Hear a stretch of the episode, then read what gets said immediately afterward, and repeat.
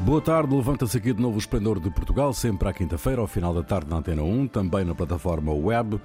Produção de Carlos Quevedo, edição de Ana Fernandes, operações de emissão de João Carrasco, Ronaldo Bonacci, Sara Batista e Jair Ratner, com Rui Pego. Boa tarde. Boa tarde. Boa tarde. Boa tarde. Carlos Moedas promete consensos para governar Lisboa. A coligação de direita liderada pelo antigo Comissário Europeu e antigo Secretário de Estado do governo de Passos Coelho venceu as eleições, mas a esquerda tem maioria na Câmara e na Assembleia Municipal. Por isso, Moedas pretende desenvolver um trabalho conjunto com os restantes partidos com vereadores eleitos, como é o caso do PS, CDU e Bloco de Esquerda. O novo Presidente da Câmara de Lisboa vai ter de negociar uma a uma todas as medidas que quiser implementar. Vida difícil, não é? Quem quer começar?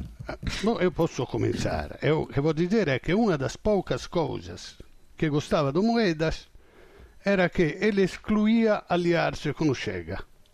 Hum. Agora o Chega não tem vereadores, então nem isso tem o, o, o, o Moedas. E depois, hum. cioè, normalmente há como uma. Cioè, ele, do que percebi são sete vereadores PS, sete PSD, CDS, dois comunistas e um bloco de esquerda. Quer dizer, tem que aliar, cioè, excluindo que possa aliar-se com comunistas e bloco de esquerda, senão não ocasionar pontualmente. Não sei porquê.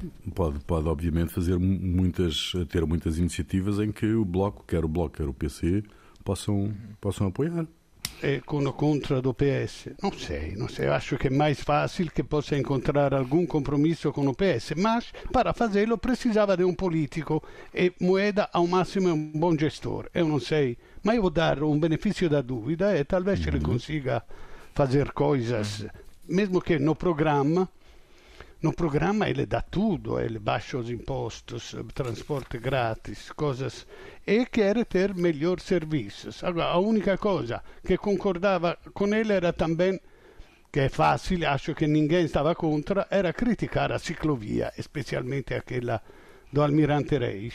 Uhum. Mas isto é fácil, mas o que tem, não quero defender o, o, o Medina, mas o Medina tinha em mente preencher de ciclovia, fazer. Fez, quem fez, quem faz pode errar. Então fez, fez uma coisa feia. Então é muito fácil concordar com Moedas. O que não percebi é o que vai fazer? Vai tirá-la, pôr-la numa ruazinha interior ou vai eliminar Tucura, a ciclovia? E como vai diminuir os carros em Lisboa? Uhum. Então, não, não percebo bem o que ele vai fazer, mas eu vou estar disponível. Eu espero também que me devolva algum. Quero devolver 32 milhões aos lisboetas. Eu espero que me venha alguma coisa no bolso também. Sara, Jair. Olha. Bem, Jair, força. É, primeira coisa, o Moedas falou na campanha que não ia fazer alianças com Medina, não ia fazer negociações com Medina. Bom, mas isso é coisa de campanha. É, às vezes as pessoas na campanha falam assim, não fazem. O problema maior é que Moedas prometeu muito. Isso faz parte das campanhas eleitorais. Algumas coisas não são complicadas é, de fazer, né? Por exemplo, é, coisas fáceis, a criação de é, espaços para empresas tecnológicas, o que ele uhum. chamou de fábrica de unicórnios espaços culturais em cada bairro, em cada um teatro, é, teatro. É, teatros e espaços culturais que tem teatros, que tem um, outras valências uh, em bairros. Isso não, provavelmente já existem até espaços. A, a Câmara deve ter terrenos ou onde ou é, edifícios que possam ser adaptados para isso. Agora, a, o problema são o, as promessas em que o que envolvem dinheiro. E uhum. dinheiro, como a gente já viu, o, as, a árvore em que o dinheiro cresce está tá em falta. Uhum. Então, ele vai tá renunciar seca. a. É, está uhum. seca. Hum. É, vai renunciar a receitas com a diminuição do IRS, redução do imposto sobre casa pra, casas para jovens, redução do valor pago pelos moradores para estacionamento, o que é justo. Né?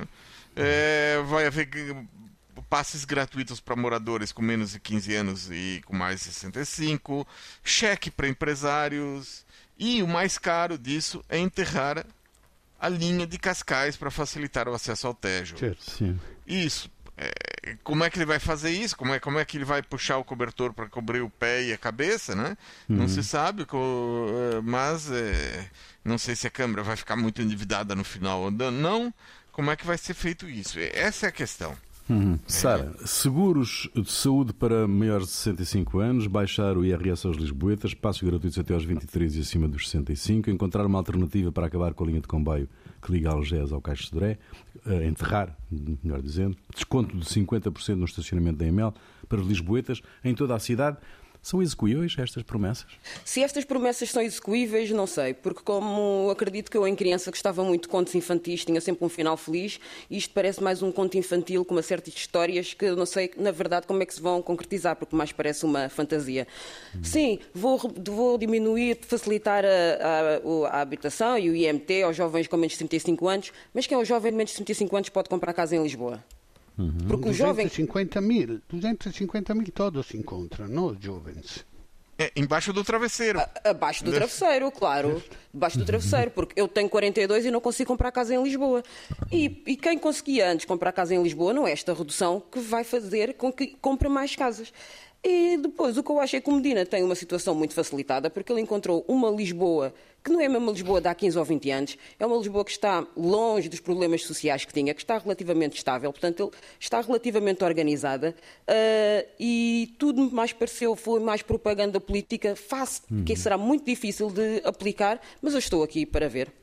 Hum. Ah, mas só gostava de realçar um aspecto muito importante da, da vitória do, do, Moedas em Lisboa, que é quais foram as freguesias que ele ganhou a PS. E se nós virmos as características das freguesias, falo em Alvalade, falo em Arroz, falo em Campo de falo em Estrela Parque das Nações, falo no Lumiar, são totalmente diferentes e distintas das outras freguesias que o PS conseguiu manter uh, hum. o eleitorado.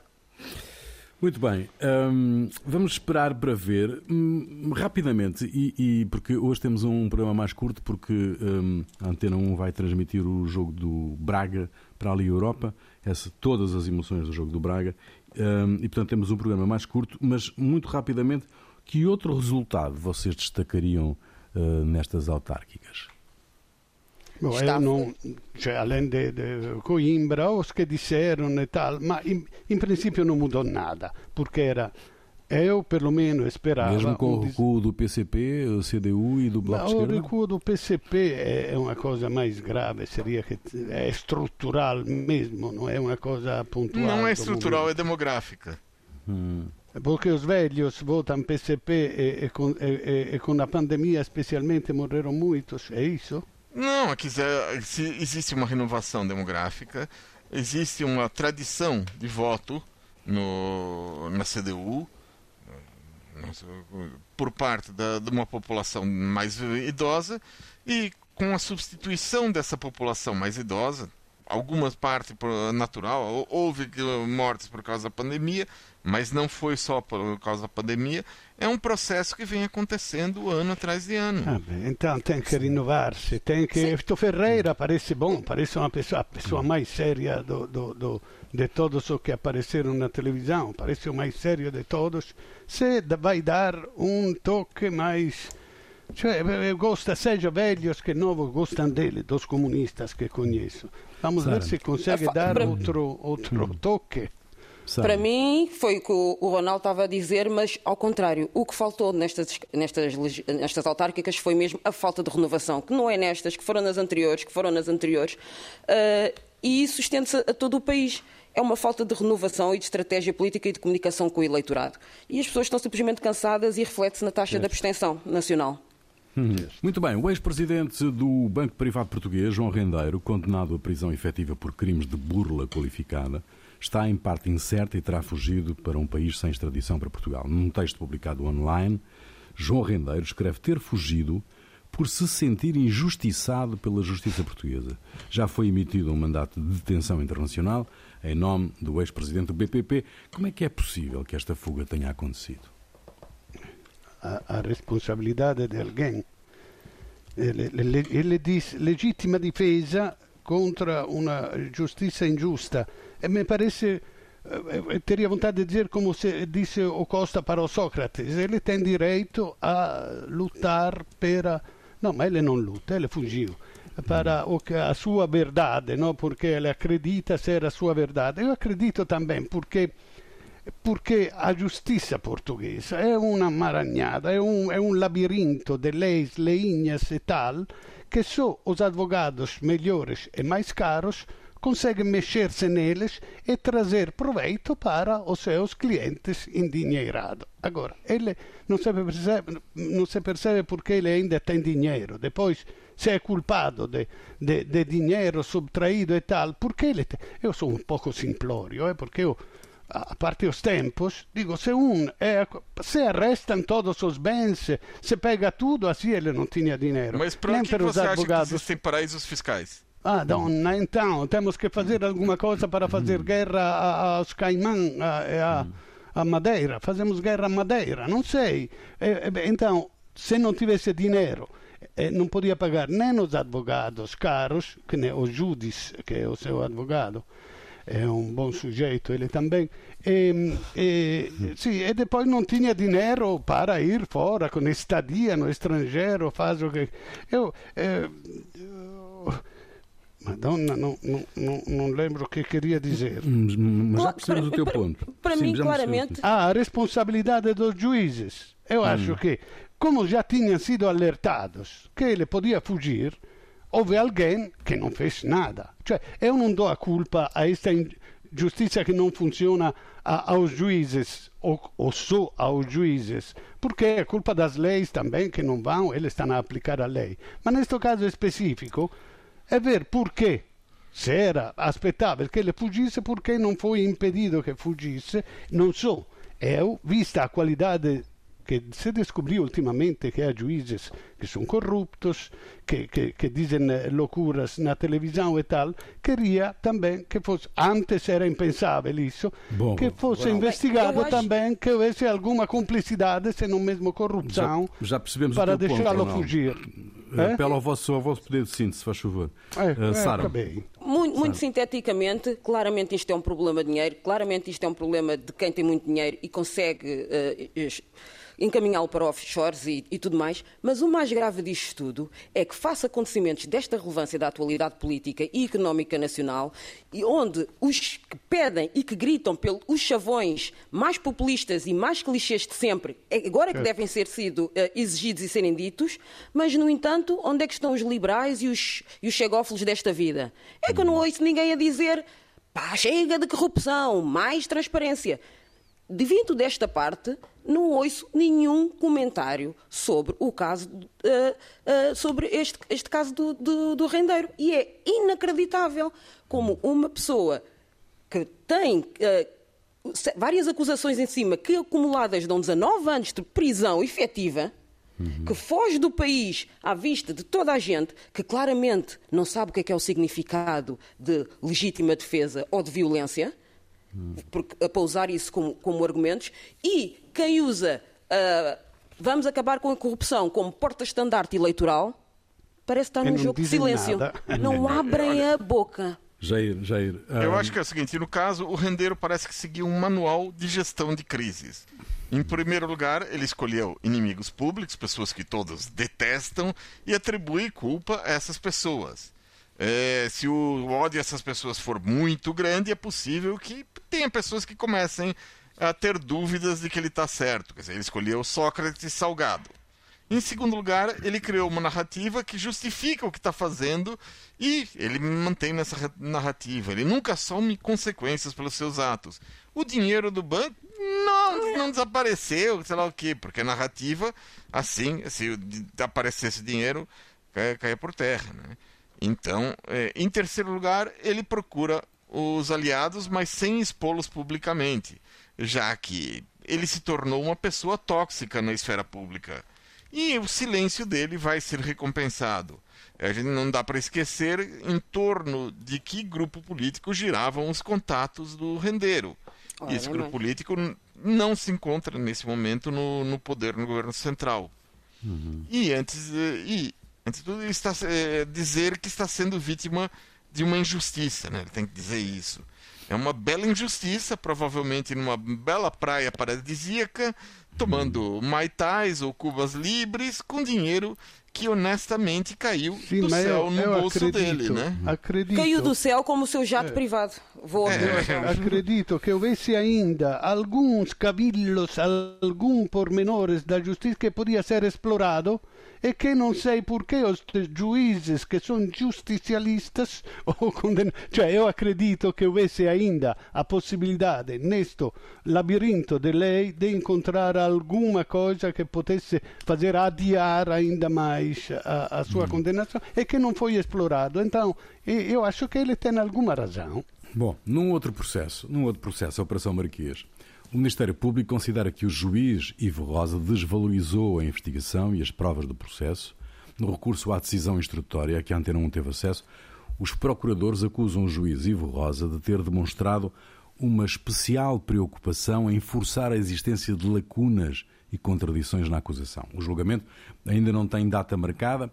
Neste processo, José Sócrates estava acusado de 31 crimes, mas o juiz Ivo Rosa fez cair grande parte da acusação e pronunciou o antigo governante por seis crimes. No caso de o Ministério Público conseguir desmontar a decisão de Ivo Rosa, que consequências pode ter para o juiz e para o processo? este Olha, caso? prim- primeira coisa, acho que é uma atrapalhada em cima de atrapalhada. É, o Ministério Público tinha deixado passar o prazo de 120 dias para o recurso em relação à decisão do Ivo Rosa. E só depois do advogado, do José Sócrates, ter pedido o trânsito em julgado dessa decisão é que o Ministério Público se lembra de que tem que enviar um recurso. O prazo terminou no dia 22 de setembro e é, o, a partir desse dia, o Ministério Público, para fazer o recurso no, desse prazo, é, o recurso em relação à decisão do Ivo Rosa, tem que pagar uma multa. Mas essa multa vai ser paga com dinheiro dos contribuintes, do- dos meus impostos? Quer dizer, eu acho que primeiro essa primeira atrapalhada. Depois. É... Mas, Jair, desculpem, mas eu discordo um, um pouco contigo. Esta atrapalhada que, que dizes que, que de atrasos do Ministério Público ah, e tudo mais, eu acredito que este tipo de processo não é um processo qualquer. Eu nem tenho a, a- a noção da envergadura que é necessário para tratar destas questões processuais. O que aqui para mim parece que há é, por um lado, temos um juiz do Tribunal da Relação que parece que quer bater o recorde mundial do, do juiz mais exímio que há no mundo. E claro que, por outro lado, claro que da parte do Ministério Público há realmente, efetivamente, algumas questões processuais dos quais possam ter alguma falha, ah, e tudo isto combinado ah, esmorece o cerne da, da questão, que é uma- um, um- um processo que se arrasta há anos, onde o culpado é evidente que tem que ser julgado e assim se escapa pelas teias da lei e pegando naquilo que o Ronaldo disse há tempos, nos labirintos legais que a lei portuguesa permite. Infatti, Olha, o não, primeiro- eu, só uma coisa, Sim. Sara, tem, eu, quer dizer, eu não, não vi os, as 1.800 páginas, mas tentei ver do, tudo que saiu publicado, e uma coisa, um, dos textos mais críticos ao juiz Ivo Rosa, o do jornal I, a, a crítica ao juiz eh, diz respeito ao método utilizado. E, e aí então eu fiquei meio baralhada, porque o método utilizado, eh, segundo o jornal I, ele teria primeiro visto os elementos de prova, analisado numa visão pessoal, bom, também não poderia ver vi- vi- visão que não fosse pessoal, e depois é que foi verificar a narrativa.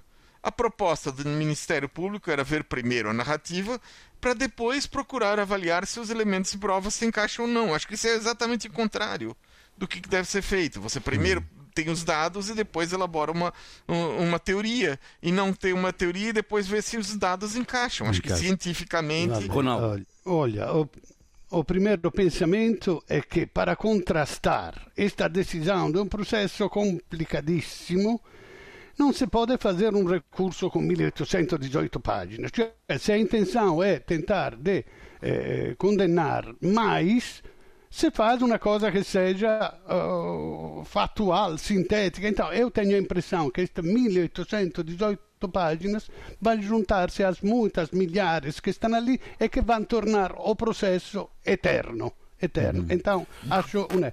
Vamos Agora, ver. da um ponto de vista. Do, do, do, por um lado, eu gosto muito que haja uma contraposição, um confronto entre linhas, digamos, uma justicialista e uma garantista. Eu, eu sou fundamentalmente garantista, eh?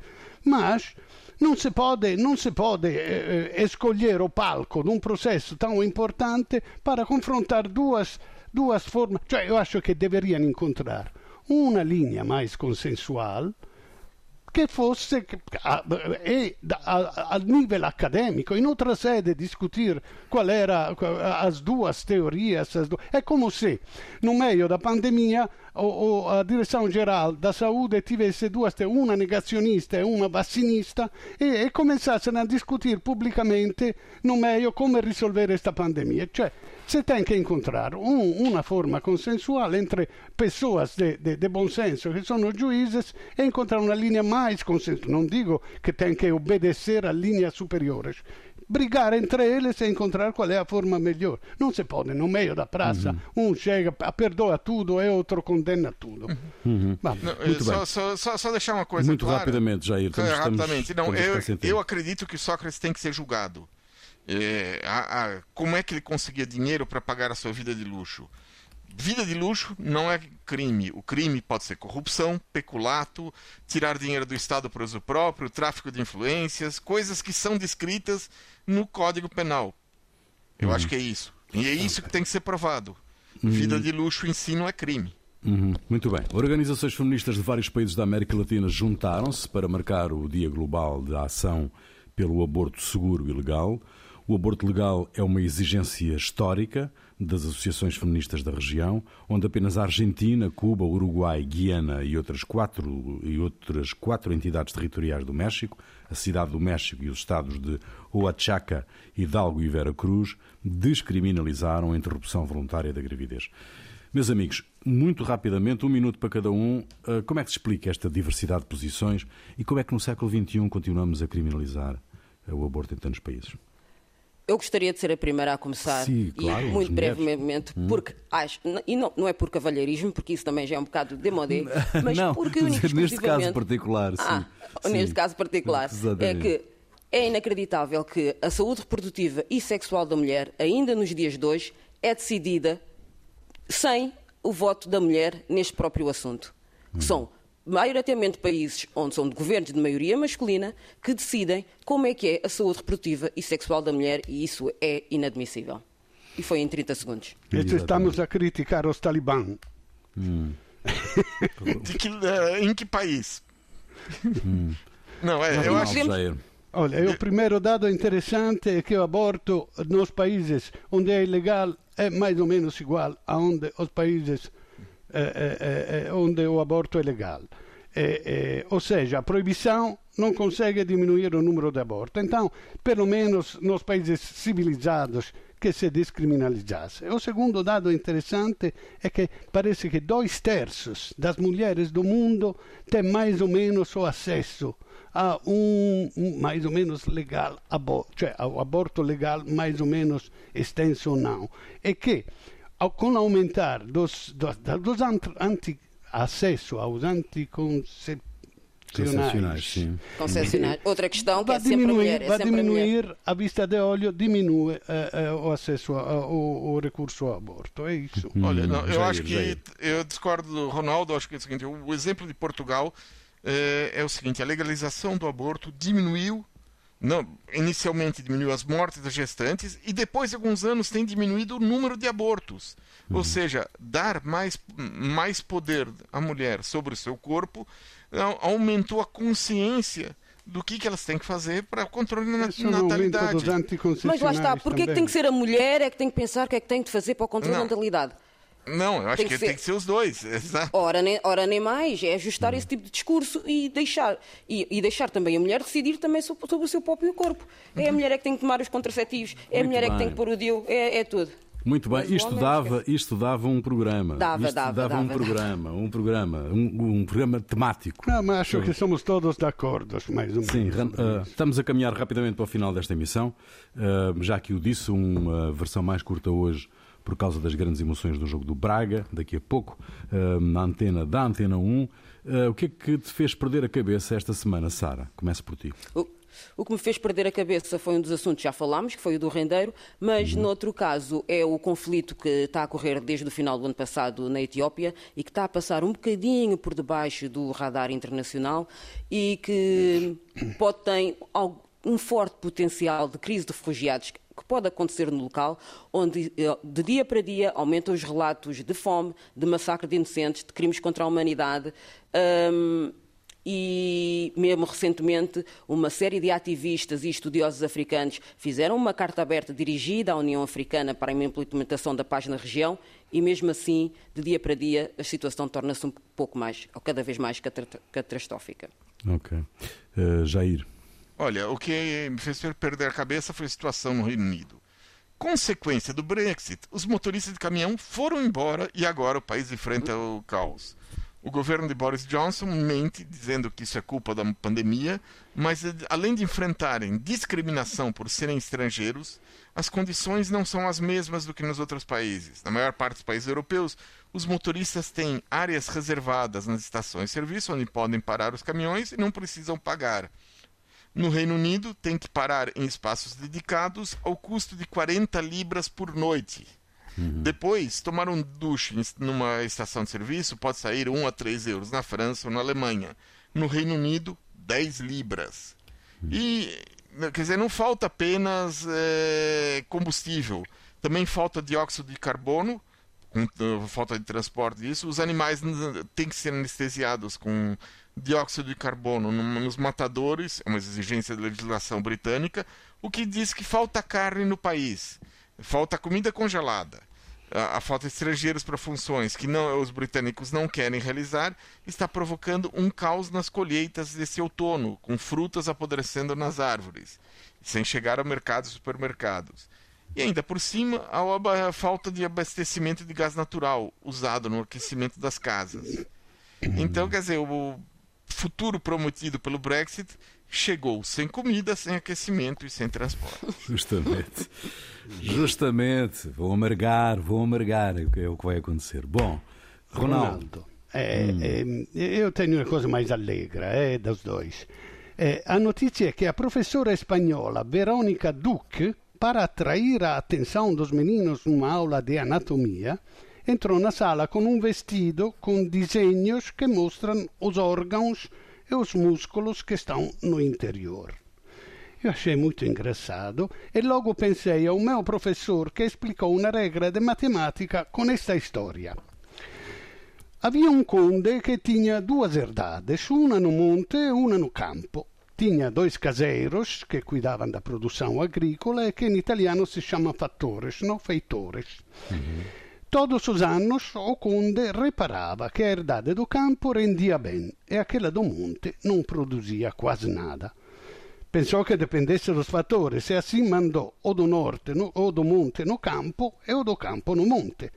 Mas ao acerto de contas do ano sucessivo, a herdade do campo continuava, continuava com uma boa produção e aquela do monte quase nada. Assim ficou demonstrada a regra matemática pela qual mudando a ordem dos fatores, o produto não muda.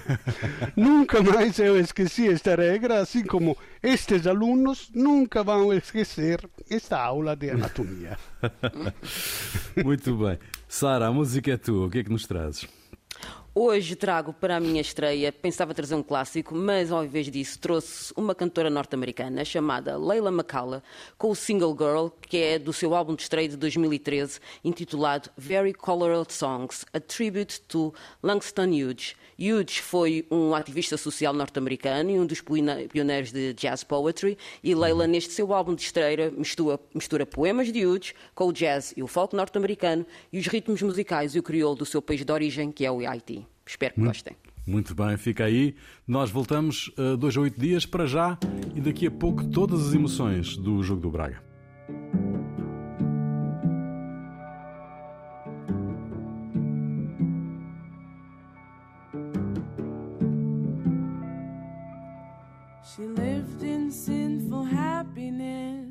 She died in pain. She danced in sunshine and laughed in rain. She went one summer morning where the flowers spread the plain.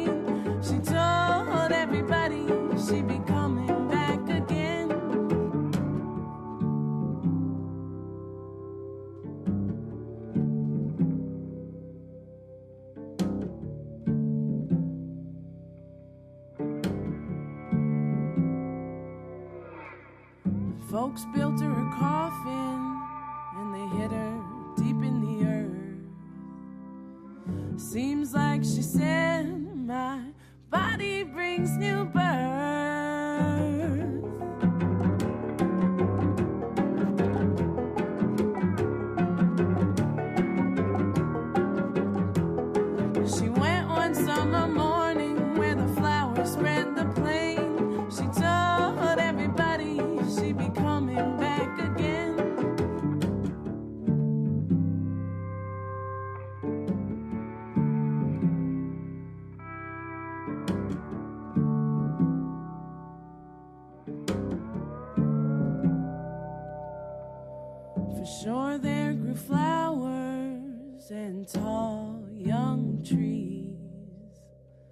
sturdy weeds and grasses to sway in the breeze. And sure she lived in growing things with no pain. The dancing sunshine and laugh in rain. She went one summer morning where the flowers spread the plain. She told everybody she'd be coming back again.